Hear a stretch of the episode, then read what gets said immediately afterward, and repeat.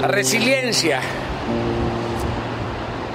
Caramba, es una palabra que se usa de forma indiscriminada. Parecería que es no ser vulnerable, pero es todo lo contrario, porque la resiliencia no tiene que ver con la invulnerabilidad, sino con tu capacidad de transformar un acontecimiento insoportable en algo vivible, que no es borrarlo, es intervenirlo, es transformarlo, y esa es la hermosa virtud que todos tenemos, recibir un golpe letal y transformarlo en algo honorable porque es la resiliencia, el poder donde tu fuerza biológica, histórica, afectiva y social se articulan para intervenir la realidad, para modificar la realidad en la que te encuentras. A pesar de que la resiliencia es un término traído de la física, cuando tomas ese término y lo aplicas al alma, su significado se ensancha, porque el término ya no se enfoca, ya no se designa a la resistencia pura y dura de un material o a su capacidad para deformarse y retomar su forma. No, no, no.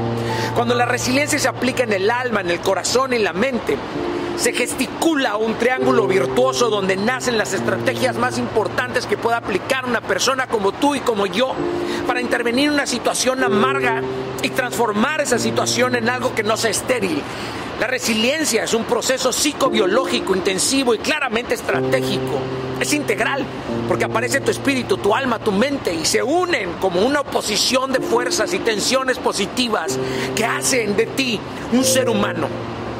Pero un ser humano que interviene en su realidad y que no se compra la historia de la víctima, porque vive intencionalmente, apasionadamente, provocativamente y por consecuencia infesta su vida de momentos placenteros provocados por la dicha y la convicción que superan cualquier emoción. Capisci con eso?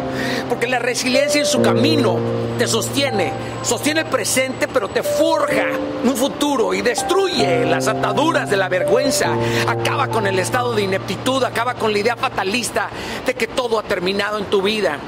Convierte el llanto en un rugido y un rugido no de alguien herido, porque la resiliencia no es un borrador, sino es un artesano que manipula el barro roto y lo deja mejor, como Jeremías 4:19. Mis entrañas, mis entrañas, me duelen las telas de mi corazón, mi corazón ruge dentro de mí, no callaré, porque voz de shofar has oído, oh alma mía, alarma de guerra. Esa es la resiliencia, vamos una vez más. Ayer caíste, pero mañana te levantarás y te levantarás de la mano de Cristo, porque esa es la fe de resurrección, de resiliencia, el poder de cambiar un punto final por una coma en tu andar. Dios no te dejará, porque Él sigue reinando y ha escuchado tu clamor.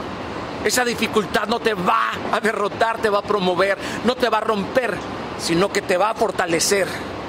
No solo vas a estar de pie, vas a estar parado más fuerte. Ahí fuerte y firme durante años y el tiempo pasará y seguirá siendo resiliente, inquebrantables.